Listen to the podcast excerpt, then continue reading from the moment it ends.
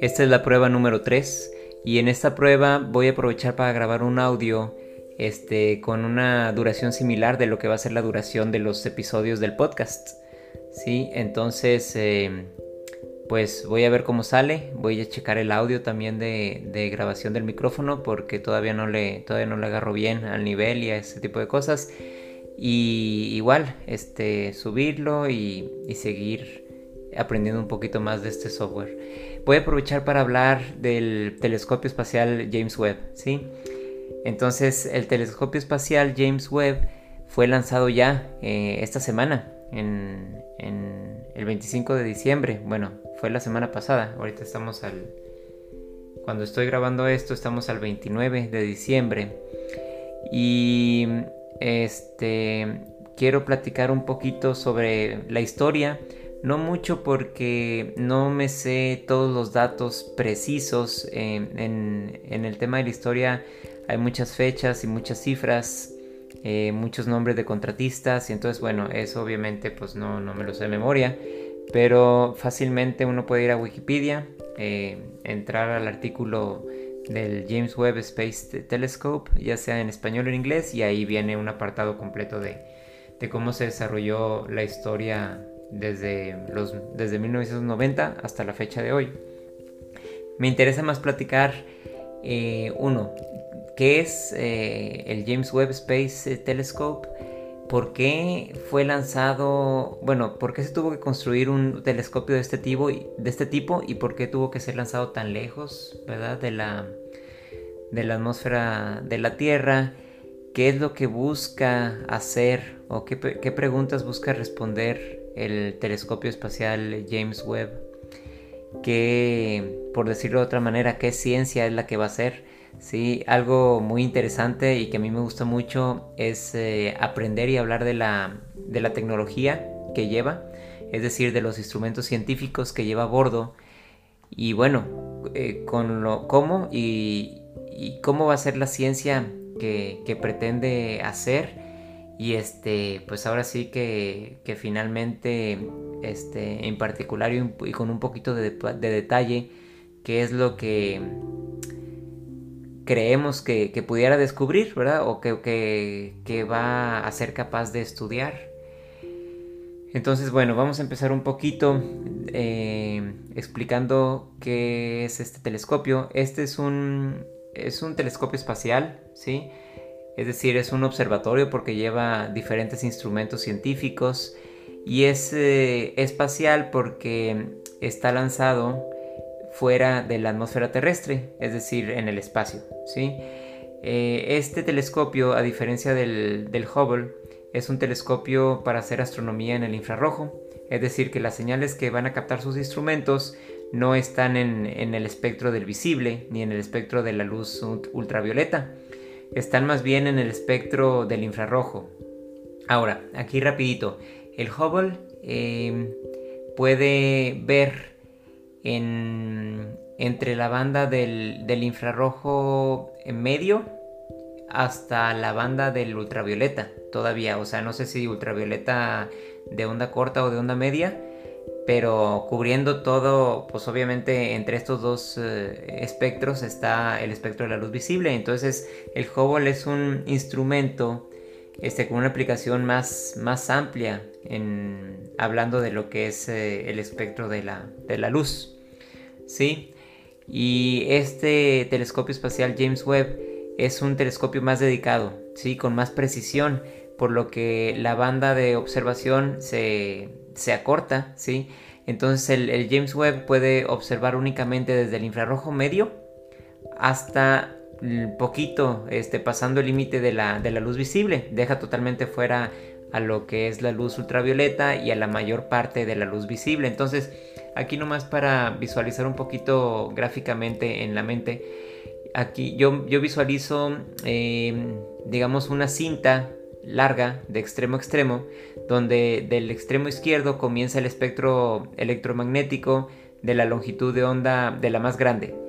Y conforme, conforme nos vamos yendo hacia la derecha, este, la longitud de onda de la luz va disminuyendo, por lo que en el extremo izquierdo están las ondas de radio, después siguen las microondas, luego el infrarrojo, después la luz visible, después la luz ultravioleta y así se va, ¿no?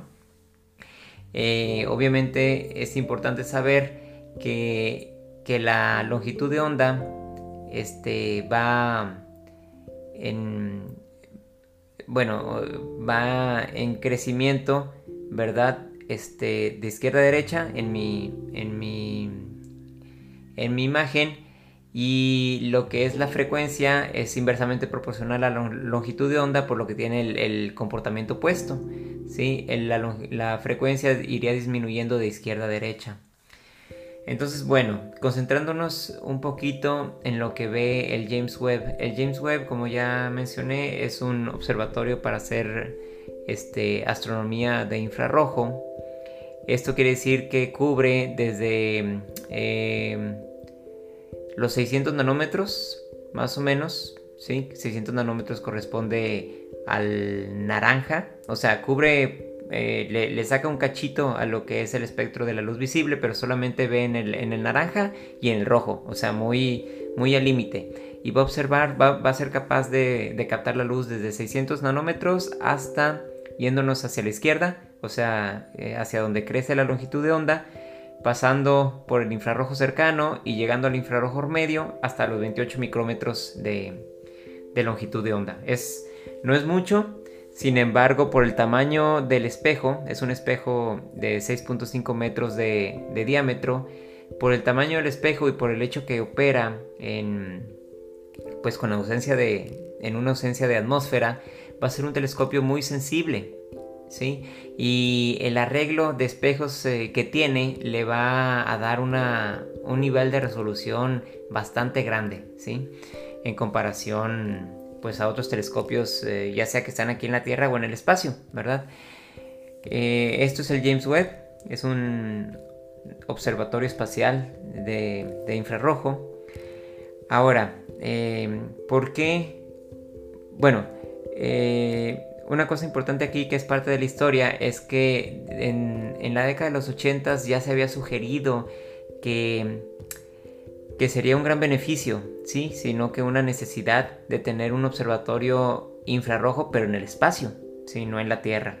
Ahora, ¿por qué es que un observatorio de este tipo tiene que ser colocado en el espacio, este, como lo ha sido el James Webb? Bueno, aquí hay dos razones principales. Em, la primera es eh, por la por la por la emisión, eh, bueno, por la por la radiación que emiten los cuerpos fríos.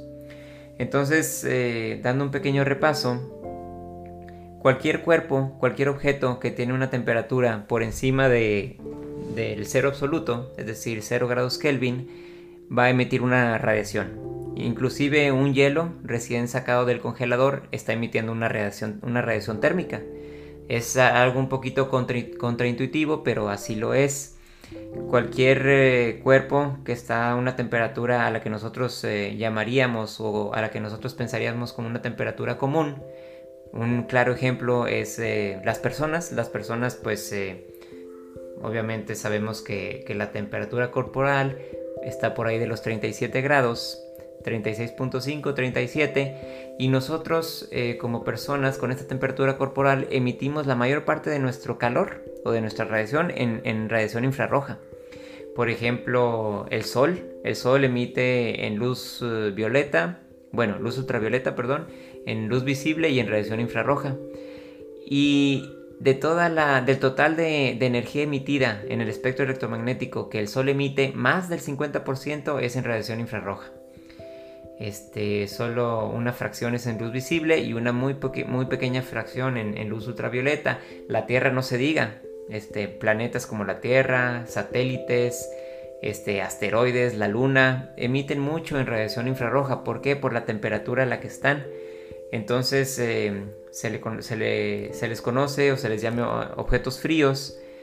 Eh, la atmósfera misma de la Tierra emite en el, infrarrojo. Aquí en la Tierra, los objetos como los edificios, este, las islas asfálticas, eh, las nubes, los océanos, las montañas, todo esto emite mucho en radiación infrarroja. Entonces, los telescopios espaciales, si un telescopio espacial dedicado a la astronomía de infrarrojo estuviera aquí en la Tierra, puesto dentro de la atmósfera, pues ustedes se imaginarán que la señal que, que este telescopio infrarrojo buscaría, buscaría captar que provenga del cosmos, pues sería totalmente opacada, como, como, si un ruido, como si de un ruido se tratara. Toda la emisión en infrarrojo, toda la emisión térmica que emiten todos los objetos aquí en la superficie de la Tierra, no podremos eh, ver eh, eh, la señal, ahora sería como, como un ruido, sería totalmente apantallada por la radiación emitida aquí en nuestro planeta.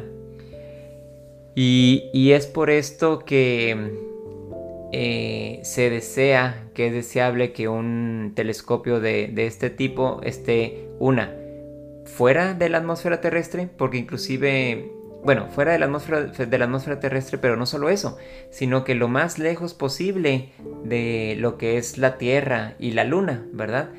Que siguen emitiendo la radiación infrarroja al espacio, así como el Sol también lo hace. Por eso este telescopio fue lanzado y va a ir colocado en el punto de Lagrange 2. De los cinco puntos de, Lagrange que, que, están, que existen en el sistema Tierra-Luna, el, punto 1 es el más cercano y, el punto 2 no es el más lejano, pero este, en función de la distancia es el segundo, eh, vamos a decir, es el segundo más eh, cercano, ¿verdad? No el, no el más cercano de, los cinco. Sin embargo, el beneficio que tiene, y ahorita vamos a platicar de esto también, es que en el punto de Lagrange 2 tú puedes eh, tener siempre eh, el observatorio apuntando a una cierta dirección, a una cierta dirección que es en, dirección opuesta al Sol, y siempre en esa dirección, ¿verdad? Algo así como a los instrumentos no, no les está dando directo lo que es la, la luz y la radiación solar, y de la Tierra y de la Luna, por supuesto. la otra razón por la que se requiere un telescopio espacial para, hacer eh, astronomía del infrarrojo es eh, para evitarnos eh, la atmósfera de la Tierra. La atmósfera de la Tierra es un cuerpo gaseoso ¿sí? que no solamente emite radiación infrarroja, que va a ser como ruido ¿verdad? para, para los observatorio, sino que además absorbe la radiación infrarroja que proviene de los cuerpos lejanos y los cuerpos fríos en, vamos a hablar, por ejemplo, en nuestro sistema solar, ¿verdad? No, con un eh, telescopio infrarrojo en, la superficie de la Tierra, pues no le llegaría la señal, eh, mm, porque la, atmósfera con sus, con sus eh, componentes absorbe la radiación infrarroja y la remite. Esto es lo que compone el efecto invernadero. Bueno, entonces por esto es que queda claro que un observatorio de este tipo de radiación infrarroja pues tiene que ir eh, fuera de la atmósfera terrestre. Ahora, eh, el James Webb eh, ya ha sido lanzado, fue lanzado el 25 de diciembre, muy tempranito, a la hora, a lo que es la, hora tiempo del este EST eh, e fue lanzado a las eh, creo que 7.20 ¿sí? y aquí la hora centro de México eh, fue lanzado a las 6.20 de la mañana del 25 de diciembre y bueno el lanzamiento fue todo un éxito realmente esta compañía que se encargó del lanzamiento que es la compañía Ariane Group o Ariane Group que es una compañía europea no sé si bueno no sé si pertenece a una sola nación pero es una compañía europea que tiene lazos con la Agencia Espacial Europea. Y, el telescopio fue lanzado desde el puerto espacial Kourou en la Guayana francesa. Este, este puerto espacial pertenece a la Agencia Espacial Europea. Aquí creo que queda bien decir que este proyecto, en su nivel más alto, más jerárquico de, administración, está eh, conducido por la NASA, que es la Agencia Espacial Norteamericana, por la ESA, que es la Agencia Espacial Europea, y también en una parte menor por la Agencia Espacial Canadiense, la CSA. Eh, obviamente cada uno de, estos, eh, de estas instituciones pues pusieron su parte. Por ejemplo, la, Agencia Espacial eh, Canadiense se encargó de uno de los cuatro instrumentos científicos que van dentro del James Webb y también de una cámara muy importante que es la cámara guía o la cámara de guía de onda de frente. Eh, muy importante este instrumento. Y la ESA también tuvo su injerencia, eh, también construyó y diseñó uno de los, de los cuatro instrumentos, el, vamos a hablar de él, se llama MIRI. Y además de esto, pues se encargó de todo, o sea, este, proveyó los recursos y ahora sí que la operación para el lanzamiento completo, así como el cohete. Este cohete eh, pues ya tiene experiencia, eh, tanto los versiones previos del Ariane, ya, ya lo que es Ariane Group pues ya ha lanzado muchos cohetes de este tipo desde el puerto espacial Kuru, por lo que no, no se tenía mucha, mucha, mucha preocupación por alguna, alguna falla este, catastrófica ¿no? en el lanzamiento. El telescopio espacial James Webb es el telescopio eh, más grande jamás lanzado al espacio, más que cualquier otro, más que el Hubble, más que el Spitzer, que el, Spitzer ya, ya fue también este...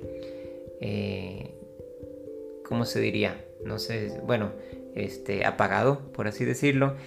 Un poquito de de historia.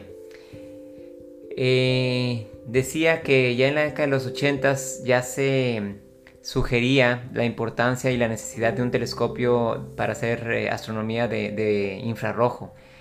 Entonces, eh, para 1993, este, se comenzó con un con un taller, creo, fue el, taller para proponer la nueva generación de telescopios espaciales. Este, había unas propuestas, por ejemplo, de un telescopio situado en la Luna, de un telescopio infrarrojo inclusive más grande que lo que llegó a ser el Webb.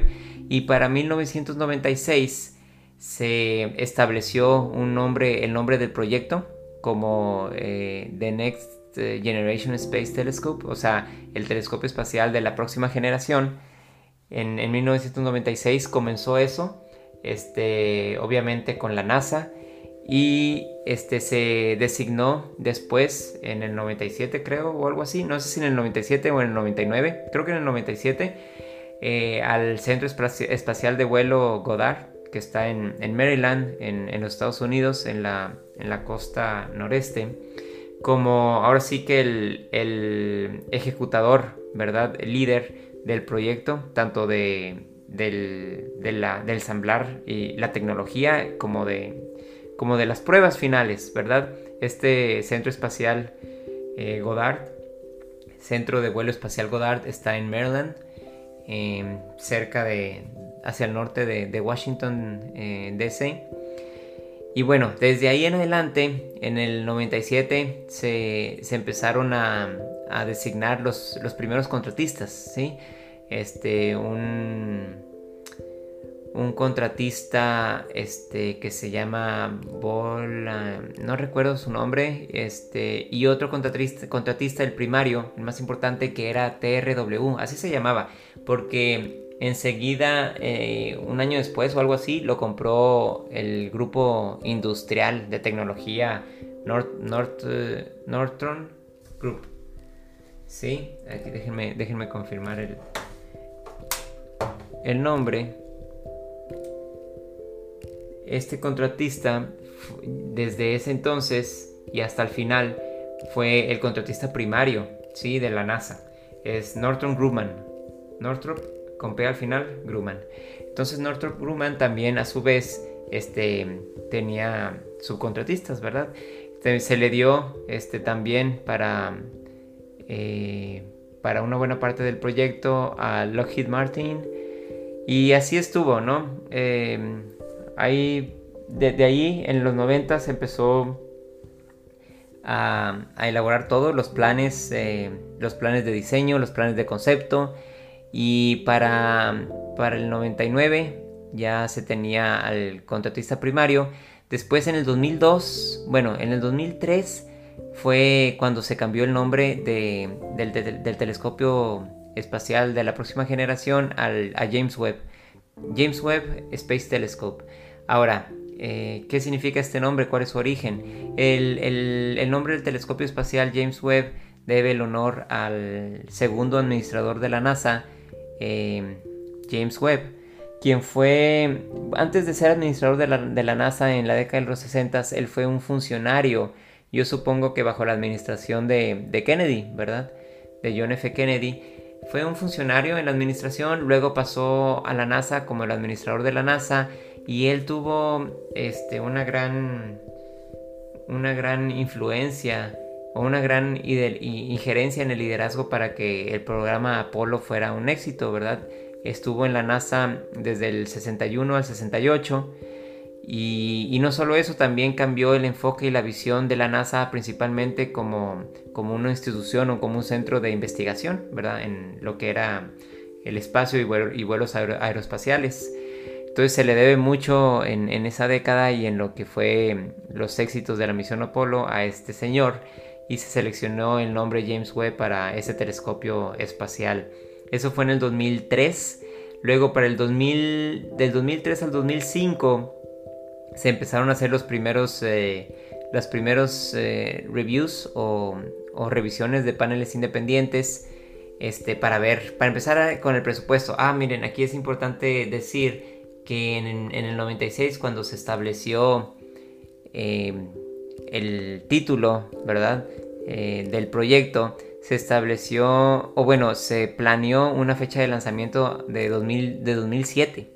Eso es 11 eh, años después de, su inicio, del inicio del proyecto, con un presupuesto de no más de 500 millones de dólares.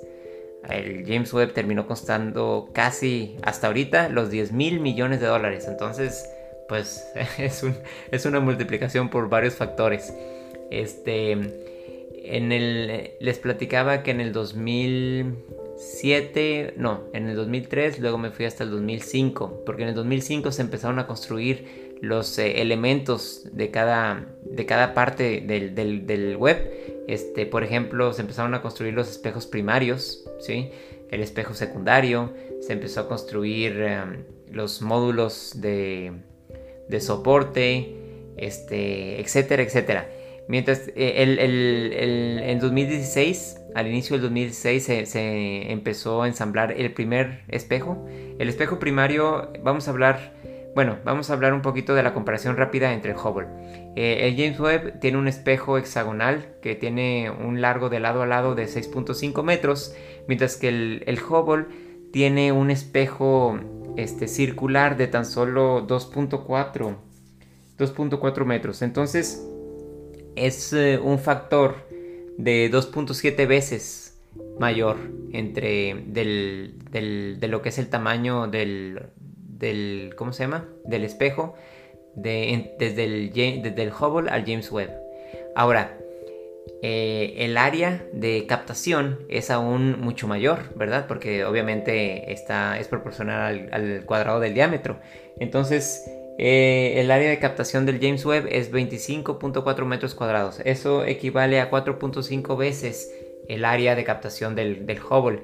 Ahora, a pesar de que es un espejo mucho más grande y a que es, un, es una nave más grande, mucho más grande que el Hubble, inclusive el, Ariane 5 era el único cohete que podía eh, transportar a esta, a, esta, a esta, a, a esta nave, ¿no? A este observatorio y tenía que ser doblado así como tipo origami.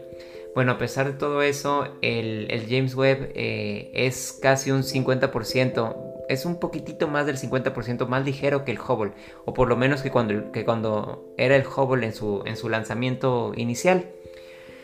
Eh, y bueno, entonces comparando un poquito, pues ya dijimos que es más ligero. Obviamente este, sus, eh, sus partes y equipos, como, el, como los, los, espejos, fueron fabricados de materiales más ligeros y distintos a los materiales del Hubble. El Hubble tiene un espejo primario que es fabricado de, de óxido de silicio, es decir, vidrio, mientras que el Hubble, sus espejos fueron fabricados de berilio, entonces vamos a hablar un poquito ahora sí de las, primero de las partes eh, principales del, observatorio y luego de, cada uno de los instrumentos y cada, cada, uno de los equipos que tiene.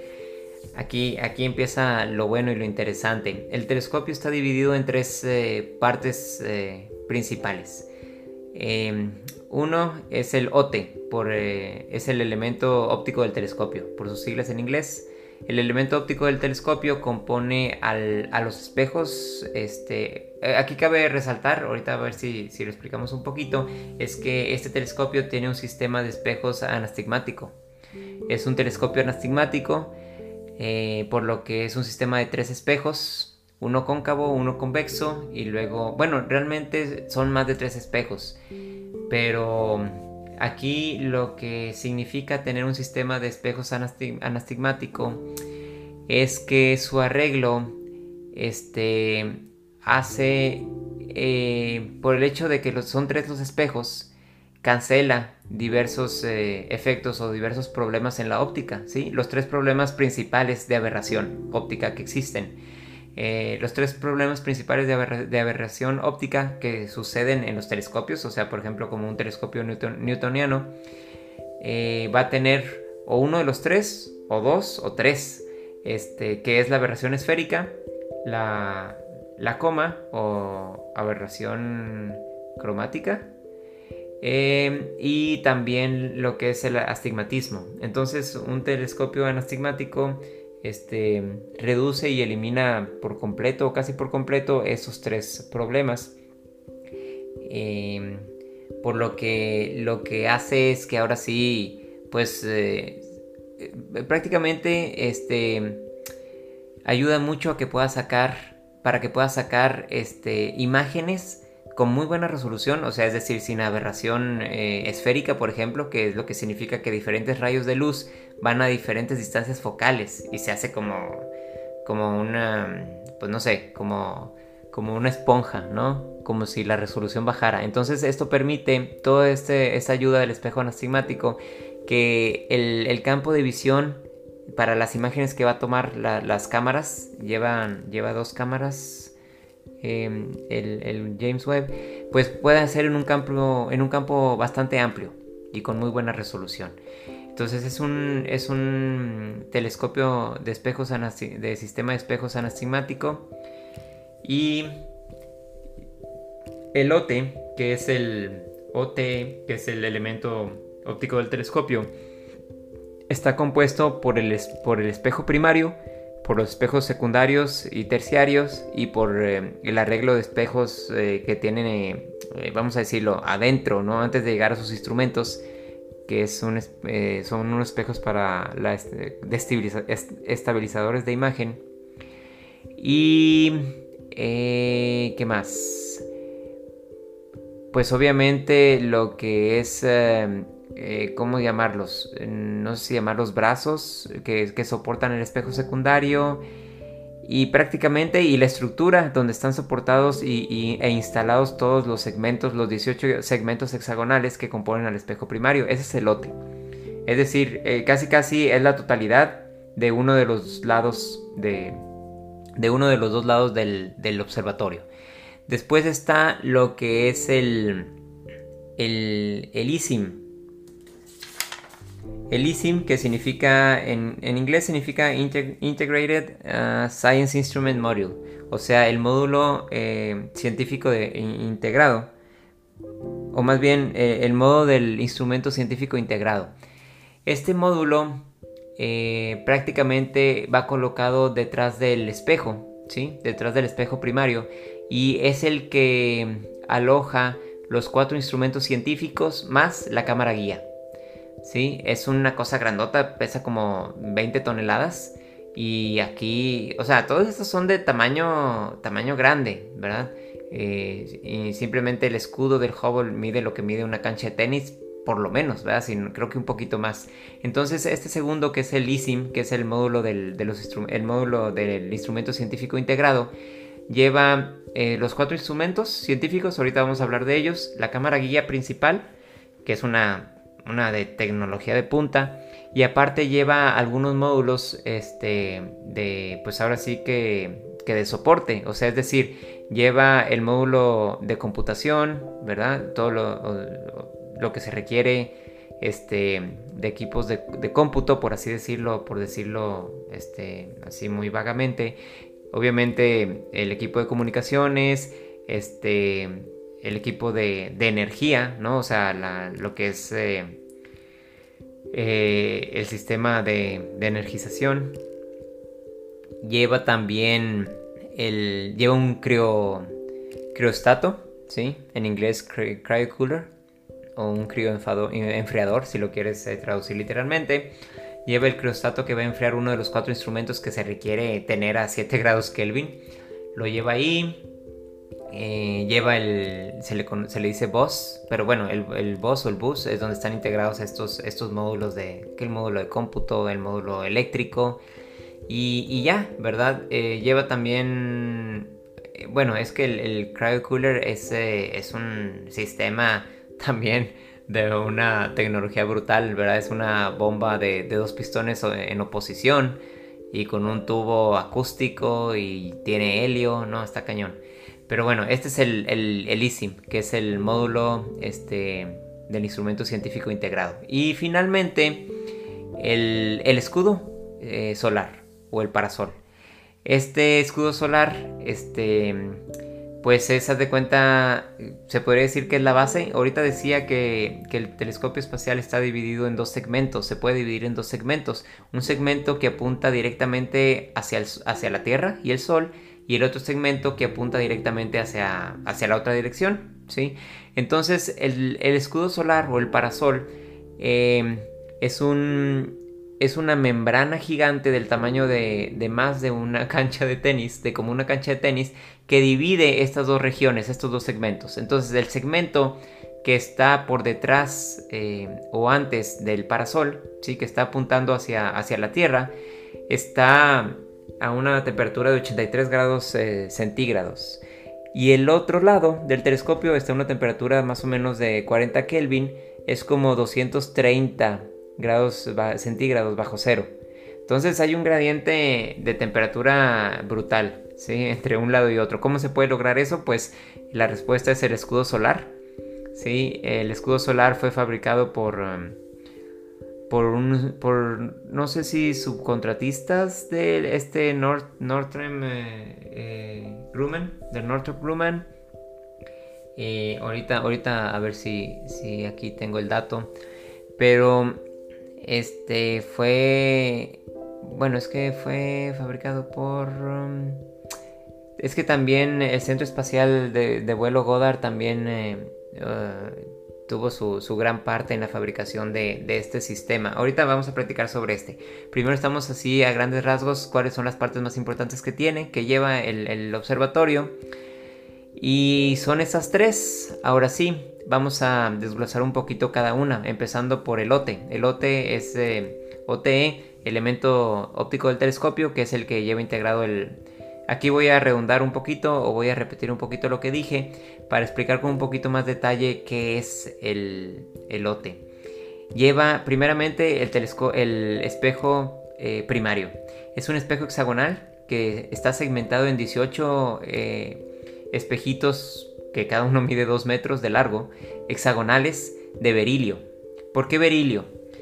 Bueno, el berilio primeramente es un metal, el berilio en la tabla periódica está del lado izquierdo, del lado de los metales de alcalinos, creo que es eh, en la columna de los metales alcalino-térreos, pero no es un metal de transición, ¿verdad? Eh, él está tan, tan eh, pronto en la tabla periódica como, como el número atómico 4 significa que el, berilio es un, es un material ligero, es un elemento muy ligero, tan solo con 9, unidades de peso atómico. Y se requería que el, que el material de fabricación de los espejos, no solamente el espejo primario, también el espejo secundario es fabricado de berilio y yo supongo que también el espejo eh, terciario, pero se requería un material muy ligero por el hecho de la gran carga, eh, este payload, que, que, tenían como limitante de meter ahí en la, en la cubierta o en la cabeza del, cohete Ariane 5.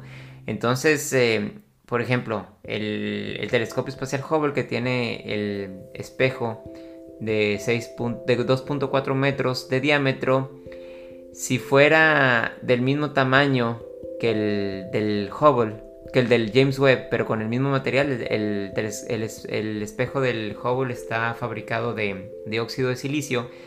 Pesaría pesaría demasiado, no sé cuántas toneladas, ¿sí? Entonces el berilio es ligero, esa es una. Segunda, el berilio tiene un coeficiente de expansión muy bajo.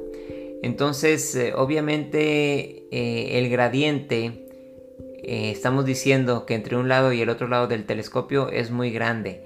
Y luego además, todavía hay uno de los instrumentos que ahorita estaba mencionando, de los instrumentos científicos del, telescopio que va por detrás también del, del espejo primario, que tiene que ser enfriado a 7 Kelvin.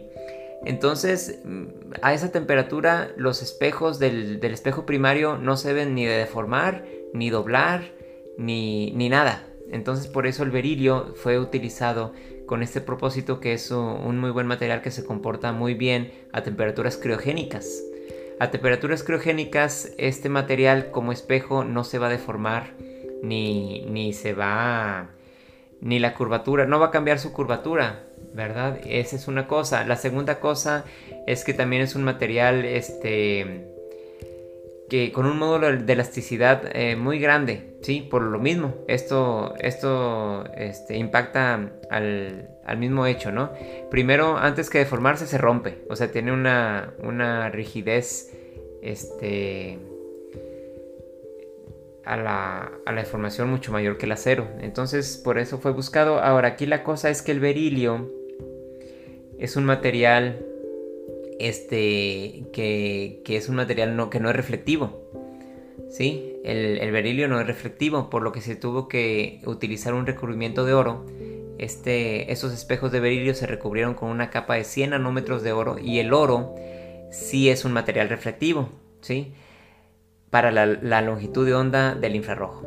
O sea, el oro para la longitud de onda de la luz visible tiene una mala reflectividad, por así decirlo. Entonces, este, obviamente absorbe este, y transmite una muy gran, eh, gran parte de la longitud de, onda de la luz que le llega. Sin embargo, si ves en la gráfica de lo que es la longitud de onda este, versus eh, el factor de reflectancia, pues eh, ahí sí, para lo que es del infrarrojo hacia adelante, tiene una alta reflectancia o alta reflectividad. Entonces, con un recubrimiento de oro, por, el, por la naturaleza del material, ¿verdad? La naturaleza, ahora sí que atómica o electrónica, como lo quieran ver, tiene una, gran fracción de, reflectancia y va la luz... el, el James Webb, a diferencia del Hubble, el Hubble es un telescopio newtoniano que tiene un tubo por el cual con un sistema de espejos tiene como cuatro espejos, ¿verdad? En todo su sistema de espejos, todo su arreglo,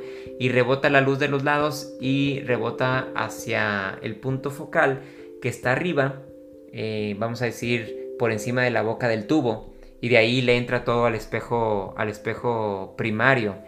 Sin embargo, el James Webb realmente es como, no es como, es un concentrador solar, ¿sí? Entonces tiene su, su espejo primario es cóncavo, y el espejo secundario que está en el foco es convexo.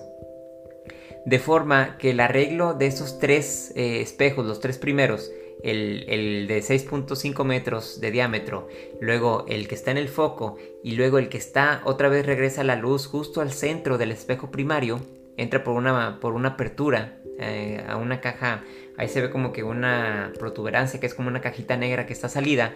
Entonces este arreglo, que es el arreglo anastigmático, hace que, cancele estas aberraciones.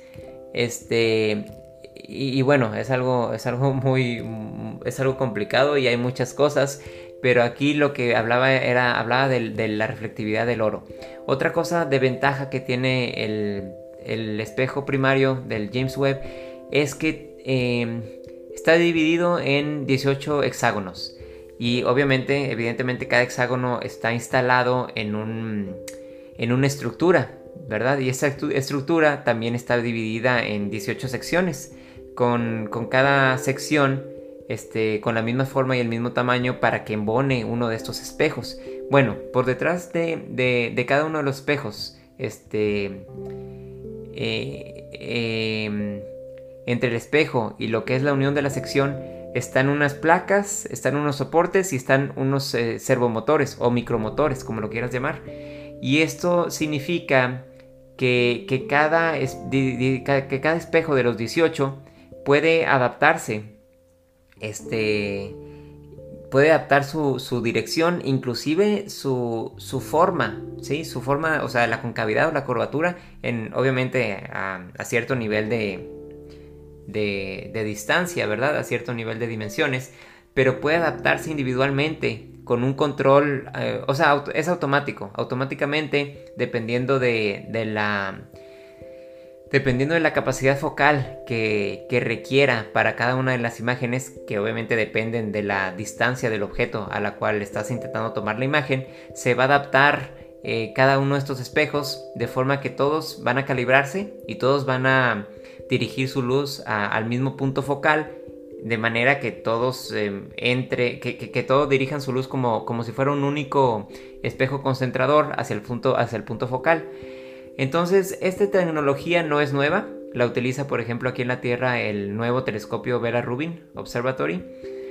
Y, esta tecnología, vamos a decir que está en contraste, es decir, mm, con, lo que es, por ejemplo, lo que utilizan observatorios como el telescopio de, del el Keck, que está en, eh, Hawái, los telescopios Keck que utilizan lo que se conoce como óptica adaptativa. La óptica adaptativa es un poquito diferente, ¿verdad? No es algo, es algo así como, este, tienes que estar eh, corrigiendo el ruido debido al viento, debido a la atmósfera todo el tiempo. Es como, como una eh, óptica correctora. Sin embargo, esta, esta, tecnología del James Webb es algo así más, más automático, ¿verdad? este, más eh, individual de cada uno de los espejos. También eh, esta fue una de las razones por la, por la cual tuvieron que hacer o quisieron hacer los espejos segmentados en 18, 18 pedazos. Y bueno, ya últimamente, de, ya como último, para platicar de lo que es este, el sistema de, de espejos, queda el tercer espejo y el cuarto espejo. Como decía, el espejo primario dirige la luz al punto focal donde está el espejo secundario y este punto focal lo, de, lo regresa de, en forma de línea recta porque es un espejo cóncavo, o sea, aquí todo es óptica geométrica, justo de regreso al centro eh, del, del espejo primario, del concentrador. Pero en el centro está una protuberancia que es una cajita negra y tiene una apertura y por ahí entra la luz. Ahí se encuentra el tercer espejo que rebota. El tercer espejo sirve únicamente para redirigir la luz a un cuarto espejo. Lo que, no lo que no sé bien es si el cuarto espejo es un espejo individual o es un conjunto de espejos, pero lo que sí es que es el sistema, es para estabilizar la imagen, es el sistema estabilizador de imagen más eh, costoso eh, en cualquier telescopio mandado al espacio este, al momento. Entonces todo este sistema Em, de, más de tres espejos que, entran a, que, mandan la luz a la entrada de los instrumentos. Ahorita vamos a hablar de, las dos cámaras de, infrarrojo y los dos eh, espectrofotógrafos que tienen. Todo esto es para estabilizar la imagen. Tiene un, sistema estabilizador de imagen y bueno, ahí terminamos de hablar de lo que es el, OTE, que es el elemento óptico del telescopio. Vamos a hablar, antes de pasarnos a los instrumentos científicos, vamos a hablar rápidamente del escudo, mejor, que es, era la tercera eh, cosa este, de la cual, a la cual me refería. Entonces, el, lo que es el, el escudo son cinco capas de un material polimérico que, que se conoce como Capton. ¿sí? El nombre de este material es Capton, es una poliamida eh, Capton 5, creo. Eh, el Capton, por ejemplo, yo ahí en el doctorado con, con, la ciencia de materiales, en el laboratorio de síntesis de materiales para películas delgadas y ese tipo de cosas, siempre utilizábamos Capton para muchas cosas, para tapar, para cubrir, para pegar. Es esta cinta que tiene un color como, como dorado o como un color como, sí, como dorado, pero sin embargo el Capton sigue siendo translúcido. Entonces ahí está la cosa. Eh, el escudo se fabricó de cinco capas de este material, eh, Capton, pero eh, recubiertas. Aquí la, bondad del Capton es que es sencillo, entre comillas, ¿verdad? Aquí nada es sencillo. recubrirlo con otros materiales como el aluminio. Entonces, cada una de las capas, cada una de, las, de estas cinco capas que están mirando al sol, acuérdense, imagínense que, les comenté, o como les comenté, el escudo solar divide la, la región de baja temperatura de la región de alta temperatura. La región de baja temperatura es aquella que está apuntando hacia la dirección opuesta en la Tierra y el Sol, o sea, hacia el cosmos. Y la región de alta temperatura, pues obviamente es también ahí tiene, por ejemplo, tiene ahí los paneles solares que están mirando hacia el Sol, este, y, el escudo, ¿verdad? El escudo, su objetivo es bloquear la radiación térmica del Sol. El Sol obviamente está emitiendo radiación hacia dirección del telescopio. O sea, la Tierra no le sirve como un escudo, ¿verdad? Eh, al Sol completamente, ni la Luna. Inclusive también se, bloquea, se desea bloquear la radiación térmica de la Tierra y de la Luna. Este escudo de cinco, de cinco capas fabricado de, de, Capton, recubierto con, una capa de, de 100 nanómetros de aluminio, eh, pues lo que hace es absorber las primeras dos capas, la primera capa que es la más caliente, dijimos, acuérdense que este lado está a 83 grados Celsius, absorbe esto, pero las primeras dos capas tienen un recubrimiento adicional en el lado eh, de la cara interior, o sea, de la cara que va hacia el universo, de óxido de silicio. ¿Por qué óxido de silicio? Bueno, porque el óxido de silicio tiene una emisividad alta, una muy buena emisividad. Esto hace que pueda desprenderse del calor muy rápidamente. ¿sí? Eh, las dos primeras capas tienen un recubrimiento de 50 nanómetros de óxido de silicio, o sea, como vean aquí, inclusive hasta la nanotecnología ya está, fue involucrada en este proyecto magno. Y el arreglo de la geometría y del ángulo entre cada una de las cinco capas, de cómo está, este, hace que el calor, el flujo de calor pueda ser redirigido hacia los bordes del escudo. Es una tecnología de punta. Eh, el escudo, otra, una cosa que se me olvidó decir, bueno, no dije muchas cosas en la historia, de hecho eh, creo que ya no hay tiempo para eso, pero en el 2018 en el Centro Espacial de Vuelo Goddard, creo que fue ahí o fue en... Es que también hay, eh, también hay, un, centro de prueba en, California donde se probó... No recuerdo en cuál de los dos estuvo, se probó, se armó por primera vez el, el escudo se rasgó y esto retrasó el, lanzamiento un año entero. Pero bueno, este es el escudo. El escudo fue probado en una cámara este, en el Centro Espacial Goddard eh, grande, del tamaño suficiente, y es una cámara térmica de vacío porque eh, reproduce las condiciones en el espacio y logra llegar a la temperatura que se requiere eh, operar este escudo y este escudo hace que de 83 grados Celsius se baje hasta el otro lado del telescopio del lado frío a menos 230 o menos 233 grados Celsius. Entonces es algo increíble. Esto hace que sea posible operar eh, los, los, espejos. ¿sí? Se requiere una temperatura de esa magnitud porque es radiación infrarroja lo que está detectando los, eh, los sensores del telescopio espacial Hubble. Por lo que cualquier, eh, ahora que, cualquier calenturita o cualquier calentadita que, estuviera, ya sea los espejos o cualquier otro elemento del, telescopio, pues eh, va a interferir como ruido en, la radiación que tú quieras captar del, universo. Entonces ahí está la cosa, la justificación por tener un espejo tan, tan, eh, tan novedoso. Eh, después del espejo, como la tercera parte, ahora sí, la tercera eh, mayor parte de lo que compone a este observatorio es el ISIM.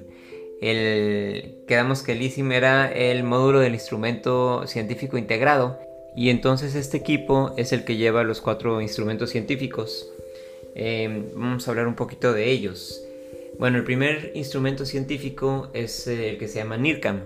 NIRCAM por sus siglas en inglés, este, cámara de infrarrojo cercano, o sea, Near Infrared Camera. Y pues como su nombre lo dice, eh, prácticamente es una cámara, ¿sí? Es una cámara con sensor de infrarrojo. Este, va colocada en el instrumento, en el módulo eh, de, el módulo integrado, el ISIM, ¿verdad? Módulo integrado del, del instrumento científico. Y aquí va esta NIRCAM. NIRCAM em, puede medir o puede observar la luz entre la banda entre los 600 nanómetros y 5 micrómetros, por lo que observa en un poquito de, dentro del borde de la luz visible, o sea, un poquito del, naranja y el rojo, y después de ahí se va al infrarrojo cercano. Eh, NIRCAM pues eh, va, tiene el propósito o va a generar imágenes de objetos que para el Hubble y para los telescopios ópticos aquí en la Tierra son muy, son muy lejanos para poder ver una, una imagen con una resolución detallada. Este, obviamente eh, por el eh, por la distancia a la que están de la Tierra, este, son de las primeras galaxias y las primeras estrellas formadas en el universo, pues se requiere, como ya hemos eh, dicho en, la, explicación este, anterior, de este tipo de, radiación, de colectar este tipo de señal de radiación infrarroja y NIRCAM va a ser eh, la función de esto. Después, el segundo instrumento científico, vamos a decir que es el hermano de NIRCAM. Em, NIRSPEC. NIRSPEC es, eh, por sus siglas en inglés, sería un espectrofotómetro de, del infrarrojo cercano. Entonces es eh, Near Infrared Spectrograph. ¿Sí? Spectrograph. Entonces, eh, este. Creo que el NIRSPEC fue. Fue fabricado este por la. fue el, el encargado fue la Agencia Espacial Europea y fue fabricado en, en, una, en un eh, laboratorio de investigación en, en, los Países Bajos y con participación de, del este con participación del contratista Lockheed Martin, creo.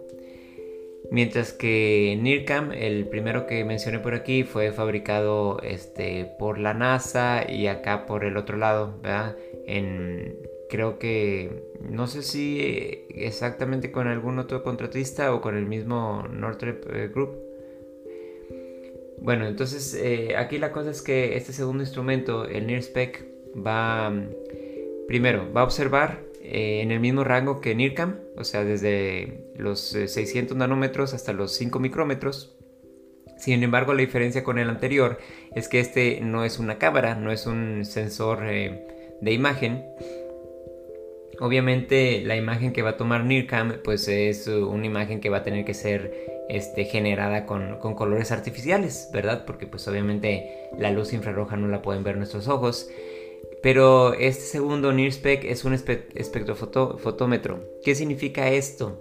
Que tiene, vamos a decirlo en forma muy, muy simplificada, un prisma que divide la luz. ¿sí? Tiene un, un equipo que puede dividir la luz en sus diferentes eh, longitudes de onda, es decir, en la composición de, sus longitudes de onda, y la traduce en una gráfica, en una gráfica en donde la gráfica está en el eje Y, eh, puede estar la intensidad de la luz, y en el eje X está la longitud de onda o la, o la energía, ¿verdad? Eh, estos están relacionados de una forma directa.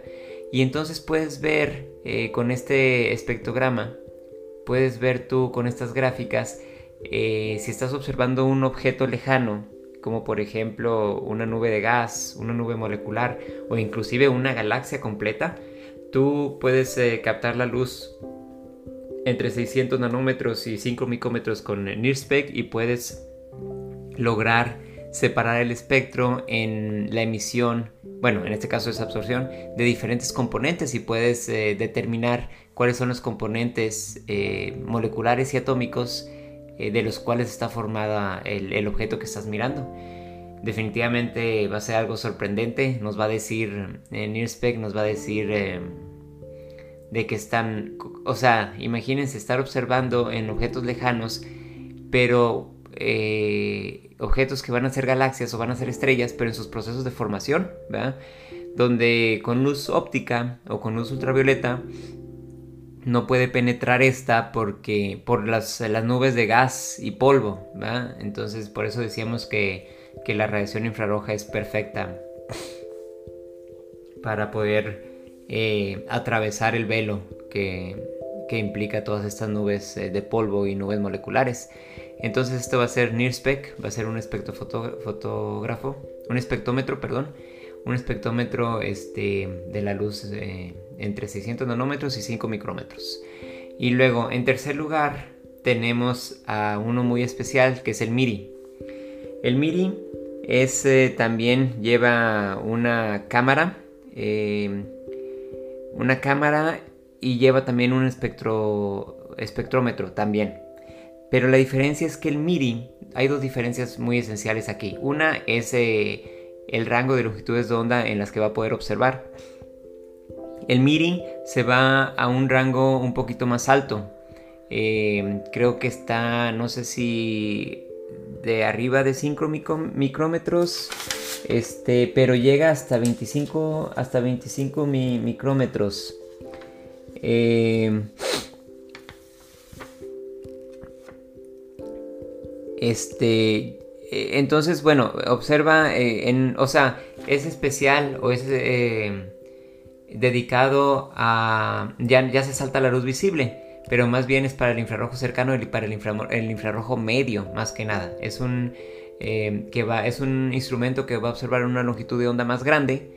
Este, y no solo esto, sino que va a tener muchísimo mayor sensibilidad porque es un instrumento que va a ir enfriado a una, sus sensores, son no sé cuántos sensores de, no sé, 20 sensores de no sé cuántos megapíxeles, van a ir enfriados a, una temperatura de tan solo 7 grados Kelvin. Entonces, ese es el instrumento, es el único instrumento de la nave que va a aprovechar el eh, el crioestator de, doble eh, pistón en direcciones opuestas con helio que tiene que enfriar, que está en la parte, inclusive este crioestator está en la parte caliente de la nave pero están conectados por una por un equipo, bueno, por una, no sé, pieza, estructura hacia el hacia el módulo del, eh, del instrumento científico integrado y después enfría una placa de cobre, creo, a una temperatura tan baja como 7 grados Kelvin y, esto hace que, se enfríen los sensores,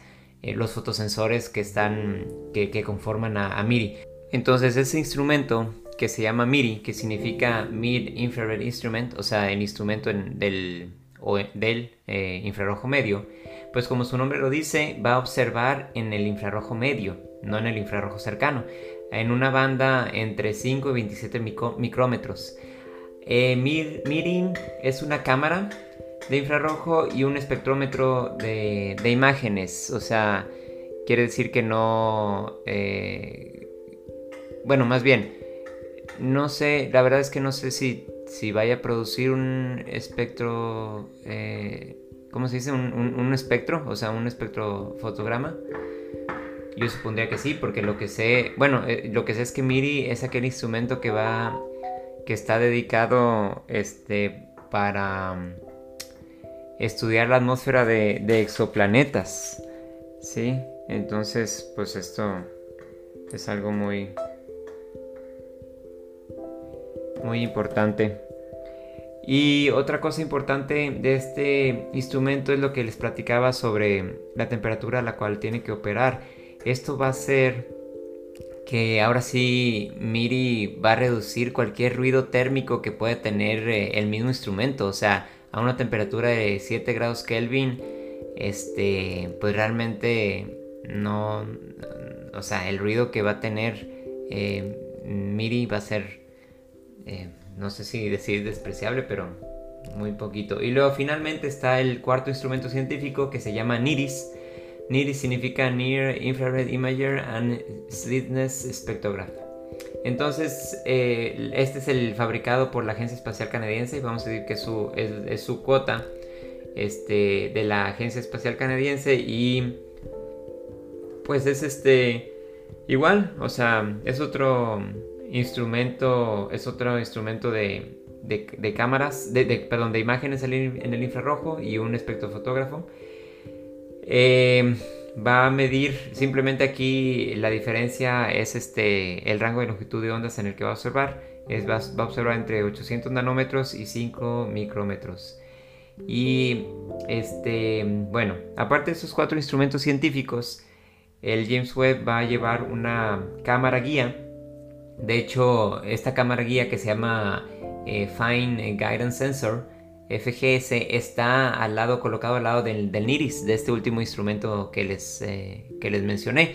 Sin embargo, eh, NIRIS y, FGS son totalmente independientes. De hecho, el FGS es una cámara guía de, onda de frente, este, de última tecnología que va a permitir guiar, bueno, obviamente orientar al telescopio, tanto eh, como, o sea, tanto a la nave, ¿verdad? Como no sé a cuál de los instrumentos.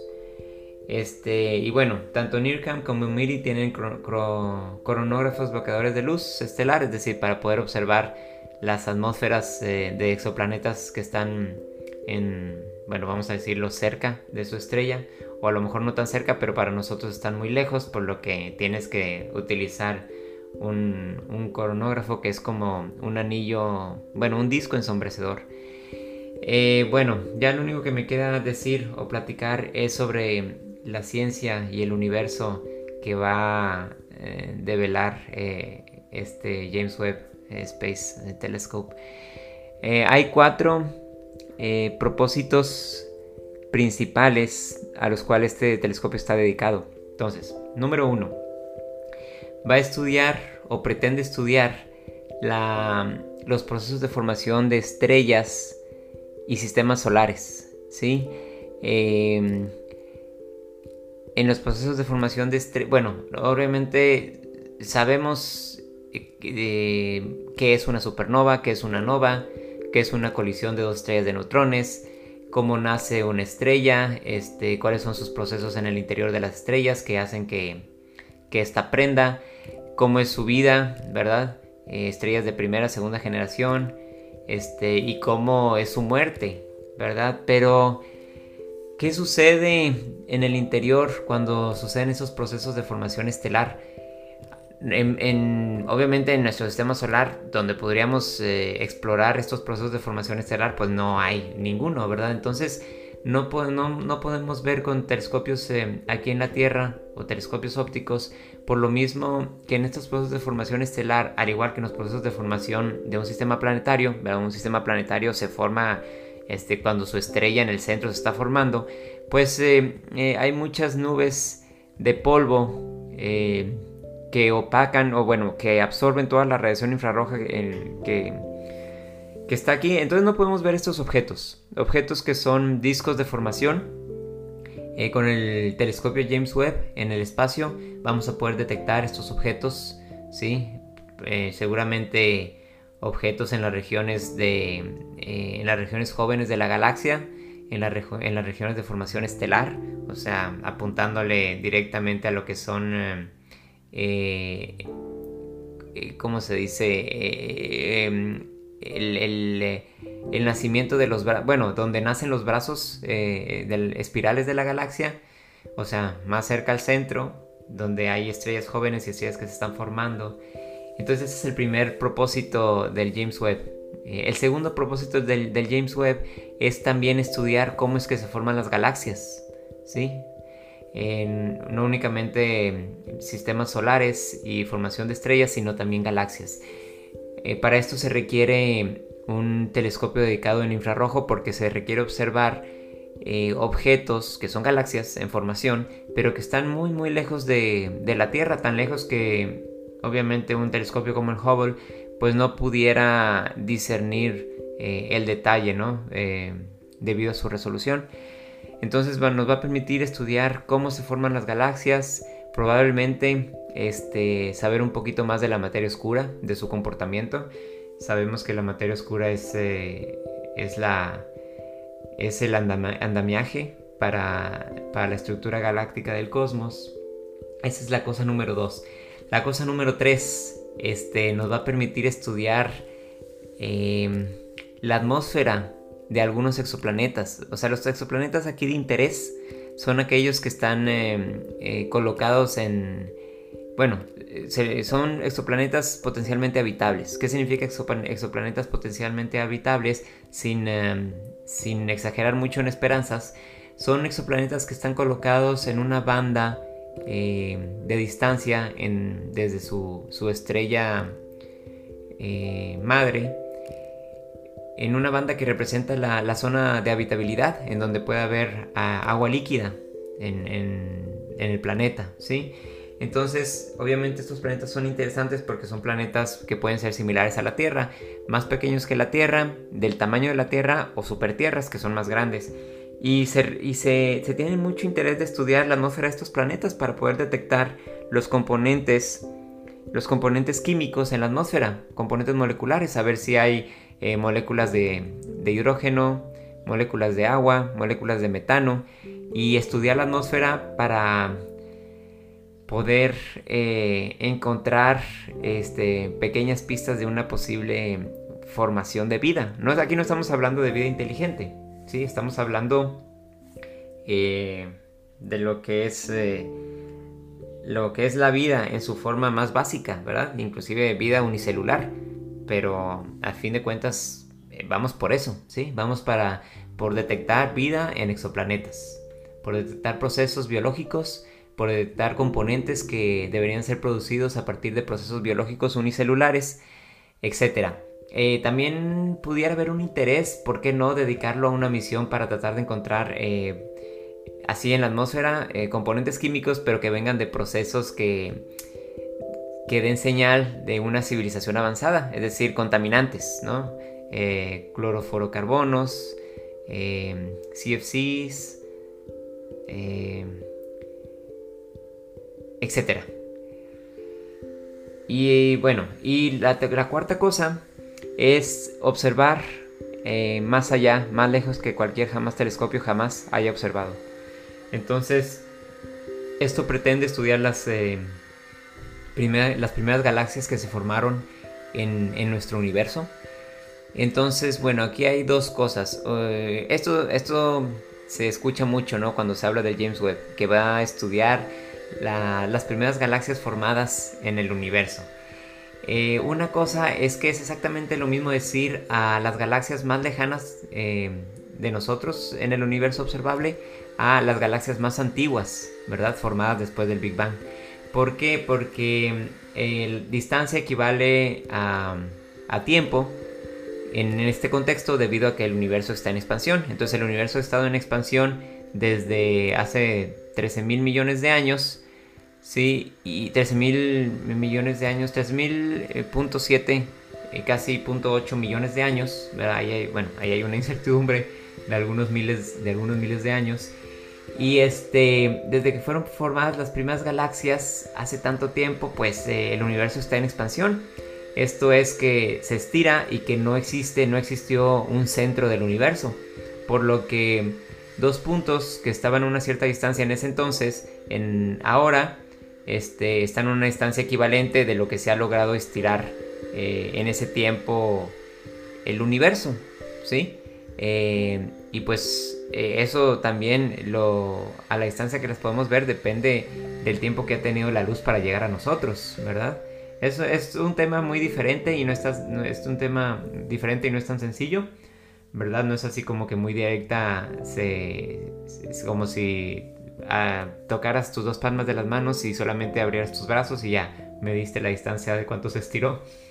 Pero lo que sí es que... Em, por el hecho de que estos objetos están tan lejanos en el universo, son muy, muy, muy, muy, muy, muy tenues.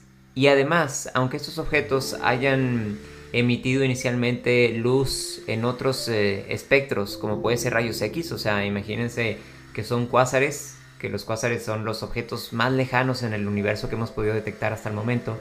Esos cuásares emiten rayos X, luz ultravioleta y yo supongo que también en, la, en el espectro de, la radiación gamma. Y bueno, eh, esta radiación se ha corrido hacia el rojo, se ha estirado, se ha hecho más grande por la expansión del universo, por lo que no lo vamos a, a pesar de que tengamos un detector este, dedicado a los rayos gamma, como es el Fermi, el telescopio Fermi de, de, rayos gamma, o dedicado a los X, a los rayos X, como es el Chandra, el observatorio Chandra, pues no vamos a poder detectar esta luz porque ya ha sido, ya ha sido corrido, corrida por todo el espectro electromagnético hacia el infrarrojo. Y eso es lo que pretende estudiar James Webb. El James Webb pretende estudiar este, los objetos más eh, antiguos en el universo, que son galaxias y son posiblemente son cuásares. Ahora, ¿Qué tan antiguos? Esa es una buena pregunta. Fíjense, aquí el, el Big Bang eh, sucedió hace 13.78 mil millones de años. El Big Bang no es el nacimiento del universo, el Big Bang únicamente es un, es un proceso en el universo que se le conoce más técnicamente como recalentamiento o reheating. Entonces, eh, si la inflación es verdad, después de que termine inflación, este, decae toda esta sopa de campos este, a formar los campos de materia que conocemos y los campos de radiación que, que es eh, los fotones, eh, los quarks, etc. ¿no? Eh, vamos a decir que es la primera sopa primordial. Y esto, este, este recalentamiento, cuando se empieza a enfriar el universo, enfriar entre comillas, se le conoce como el, el Big Bang, ¿sí? El Big Bang es el resultado del proceso de recalentamiento. Entonces, esto sucedió 13.800... No, perdón. Eso sucedió 380.000 años después de... Después de la primera... Eh, vamos a llamarle la primera expansión, ¿sí? No le quiero decir origen porque no sabemos qué pasó en ese entonces, No sabemos si, si el espacio comenzó ahí, ¿verdad? pero sí lo que sí sabemos es que hubo una, primera expansión totalmente, increíblemente exponencial, ¿no? En una fracción de segundos, inclusive antes de inflación. Este, y, bueno, eh, después de, a, los, a los 380 mil años fue cuando se liberó la radiación este, que estaba atrapada en esta sopa eh, cargada, ¿verdad? que no dejaba salir los fotones, se libera y se convierte en lo que ahora es el fondo cósmico de radiación de microondas. Bueno, más o menos unos 200 a 300 millones de años después de la liberación del fondo cósmico de microondas, es cuando es, es, el momento en el que James Webb pretende localizar los objetos más lejanos y más antiguos. ¿Sí? Entonces, a los, 300, los 13. 78 mil millones de años, ¿verdad? Hay que quitarle esos 300 eh, millones de años. Entonces siguen siendo 13 mil millones de años, casi, casi el Big Bang o casi lo que se le conoce como la edad del universo. Simplemente entre 250 y 300 millones de años después de lo que es eh, el lanzamiento de la, luz de, de la luz de fondo de microondas, después de que esos son otros temas que en algún momento platicaremos en el podcast. Y bueno, eh, por lo pronto eso es todo por esta prueba. Vamos a ver qué tal sale. Este, esperemos que el James Webb, ahorita creo que vamos en el día 6 de su lanzamiento y, esperemos que todo salga bien. Eh, un saludillo.